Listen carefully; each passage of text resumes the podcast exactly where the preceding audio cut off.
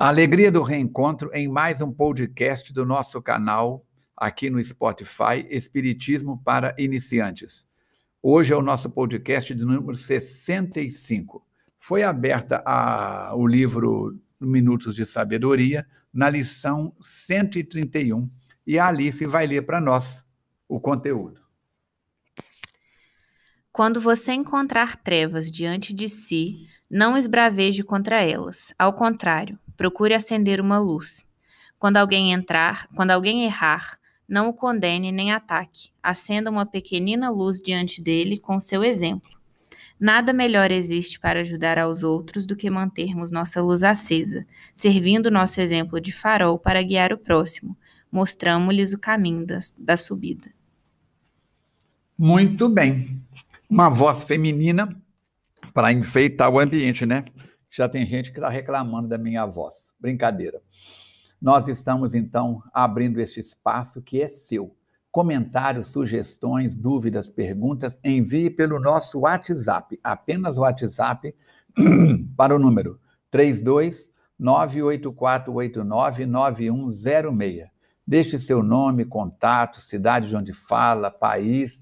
Envie a sua pergunta para que possamos, assim, reforçar ainda mais é, a sua consciência e a de milhares de pessoas que estão participando das nossas jornadas, certo? Lembramos que o SOS Preces está atendendo diariamente das 8 horas pela manhã até a meia-noite, todos os dias. Tem sempre um amigo pronto com uma mensagem de otimismo para você. Pergunta número 1. Um, qual é a finalidade da religião. No Evangelho segundo o Espiritismo, capítulo 8, item 10, vamos buscar a resposta. O objetivo da religião é conduzir o homem a Deus. Ora, este não chega a Deus senão quando se torna perfeito. Logo, toda religião que não torna melhor o homem não alcança seu objetivo. Toda aquela em que o homem julgue poder apoiar-se para fazer o mal, ou é falsa ou está falseada em seu princípio. Tal o resultado que dão as religiões em que a forma releva, sobreleva ao fundo. Nula é a crença na eficácia dos sinais exteriores. Se não obsta a que se cometessem assassínios, adultérios, expoliações, que se levantem calúnias, que se causem danos ao próximo, seja no que for semelhantes religiões, fazem supersticiosos, hipócritas, fanáticos não, porém, homens de bem. Sofremos a consequência de um mau pensamento não concretizado? Depende. Todo pensamento mau resulta da imperfeição da alma, mas de acordo com o desejo que a pessoa alimenta de depurar-se, mesmo este mau pensamento se lhe torna uma ocasião de adiantar-se, porque ela o repele com energia. É indício de esforço por apagar uma mancha e a pessoa não cederá mesmo que se apresente oportunidade de satisfazer um mau desejo. Depois que haja resistido, sentir-se-á mais forte e contente com a sua vitória. Aquele que, ao contrário, não tomou as boas resoluções, procura ocasião de praticar o mau ato, e se não o leva a efeito, não é por virtude da sua vontade, mas por falta de ensejo. É, pois, tão culpada quanto seria se o cometesse, e é assim que sofrerá por causa disso as consequências capítulo 8, itens 5 a 7 do Evangelho segundo o Espiritismo. 682 anos antes de Jesus, mais ou menos, o príncipe Siddhartha Gautama ensinava, Buda, que existem três tipos de pessoas muito infelizes: aqueles que não sabem e não querem aprender. Segundo, aqueles que sabem e não querem ensinar. Terceiro, aqueles que ensinam, mas não praticam. Hoje, a física quântica, a neurociência já comprovaram, e nós vamos ver isso lá no livro Domínios da Mediunidade, na, nos últimos capítulos, quando os amigos espirituais mostram pela mediunidade do Cândido Francisco Xavier que o pensamento tem cria formas, cria em torno de nós campos magnéticos, e isso tudo é visível aos espíritos desencarnados que se aproximam de nós. Para ter ascendência sobre os espíritos inferiores, qual é a condição necessária? Exerce-se o ascendente sobre os espíritos inferiores pela superioridade moral unicamente. Os espíritos perversos sentem seus superiores nos homens de bem. em face de quem não lhes oponha senão a energia da vontade. Espécie de força bruta, eles lutam e frequentemente são mais fortes. A quem não tem autoridade moral, nem a invocação do nome de Deus, exercerá qualquer influência. São Luís ensina que o nome de Deus tem influência sobre os espíritos imperfeitos, apenas na boca de quem pode dele se servir com autoridade pelas suas virtudes. Na boca do homem que não tenha sobre o espírito nenhuma ascendência moral, é tal nome totalmente sem fundamento. A subjugação pode dar causa à loucura? Sim, sim, sim. Subjugação, você vai no livro dos médiuns, capítulo 23, está lá tudo explicado tranquilamente, os três tipos de obsessão: obsessão simples, fascinação e subjugação. Então, a subjugação pode dar causa à loucura? Sim. Levada a um determinado grau, a subjugação é, corporal pode dar causa a uma espécie de loucura cuja causa é ignorada no mundo, mas que não tem relação com a loucura comum. Entre os tratados por loucos, há muitos que são apenas subjugados, precisariam de um tratamento moral, enquanto que ficam loucos de verdade com os tratamentos corporais. Quando os médicos conhecerem bem o Espiritismo, saberão fazer essa distinção e curarão mais doente do que as duchas. Aqui tá, Kardec está se referindo às duchas, porque à época dele as duchas frias, os choques térmicos, eram um método de tratamento. No livro dos médios, item 254, parágrafo 6, tudo explicadinho. Outra pergunta: como ocorre a subjugação obsessional?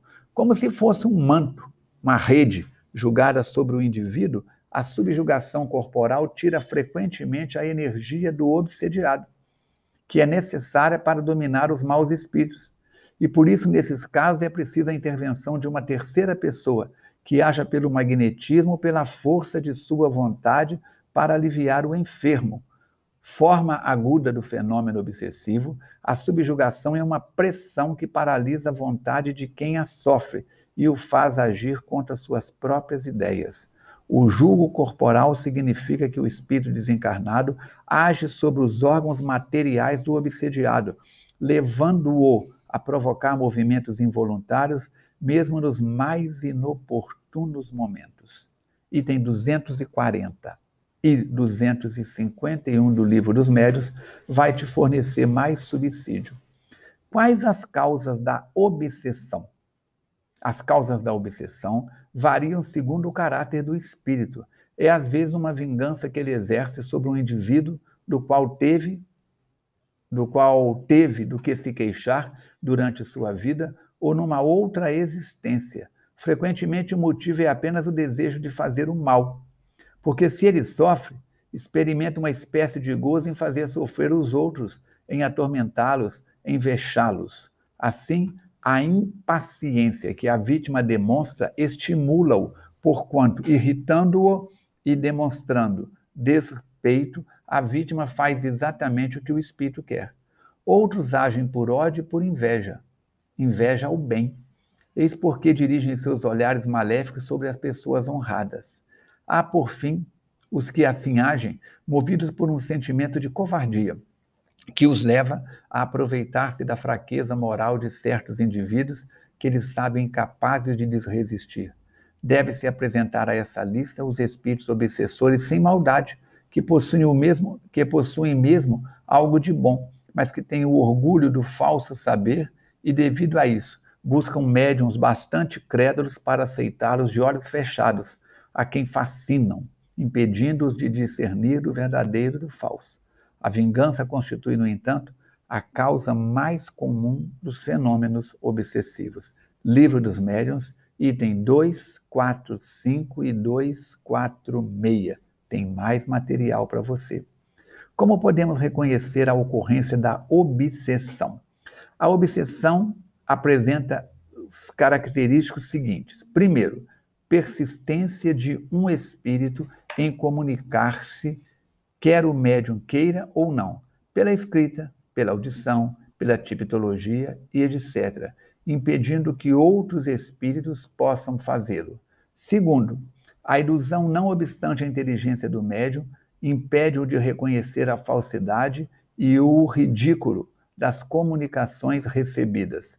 Terceiro, crença na infabilidade, na infalibilidade e na identidade absoluta dos espíritos que se comunicam e que, sob nomes respeitáveis e veneráveis, dizem falsas coisas ou absurdas. Quarto, confiança do médium nos elogios que lhe fazem os espíritos que se comunicam por ele. Quinto, disposição de se afastar das pessoas que lhe podem ser úteis é, através dos avisos. Sexto, tomar por mal a crítica a respeito das comunicações que recebe. Sétimo, desejo incessante e inoportuno de escrever. Oitavo, sujeição física qualquer, dominando a vontade e forçando o médium a agir ou falar contra a sua vontade. E por último, nono, barulhos e movimentos persistentes ao redor de si, ao redor de si, dos quais é a causa do objeto. Livro dos Médiuns, item 243. Volto a recomendar você a buscar lá no youtube.com. Você vai colocar lá TV Nova Luz, Armando Falcone, Casas Assombradas. E o exemplo mais comum que impactou e ainda faz um impacto muito grande é o filme O Exorcista. E certa vez, estando com Chico Xavier, eu tive a oportunidade de ter contato com Chico Xavier durante quase três décadas. Foi perguntado a ele sobre o, o filme O Exorcista. E ele disse que o espírito só conseguiu chegar àquele nível de agressividade através da menina e de domínio dela, porque em momento nenhum ele foi tratado com amorosidade, o amor que cobre a multidão dos nossos pecados. Por isso, nas nossas reuniões mediúnicas, não tentamos convencer nenhum espírito à força. Apresentamos recursos os mais diversos que você pode ver no livro Domínios da Mediunidade, Mecanismos da Mediunidade é, e outros livros mais, da obra de André Luiz de Manel Filomeno de Miranda. Você vai ver as comunicações, as reuniões mediúnicas na intimidade. E aí você vai ver que é tudo um trabalho de consolo, de oferecer alívio àqueles que estão no campo da perturbação, certo? Fechamos assim o nosso podcast de número 65.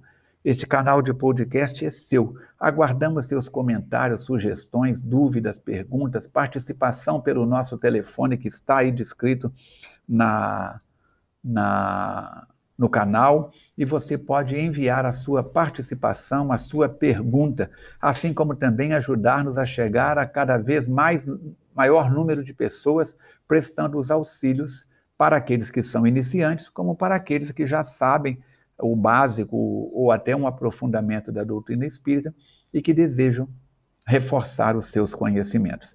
Visite o nosso site www.feac.org, visite o meu canal no YouTube, youtube.com.br Falcone Espiritismo. E vamos juntos, juntos e misturados para a frente e para o alto.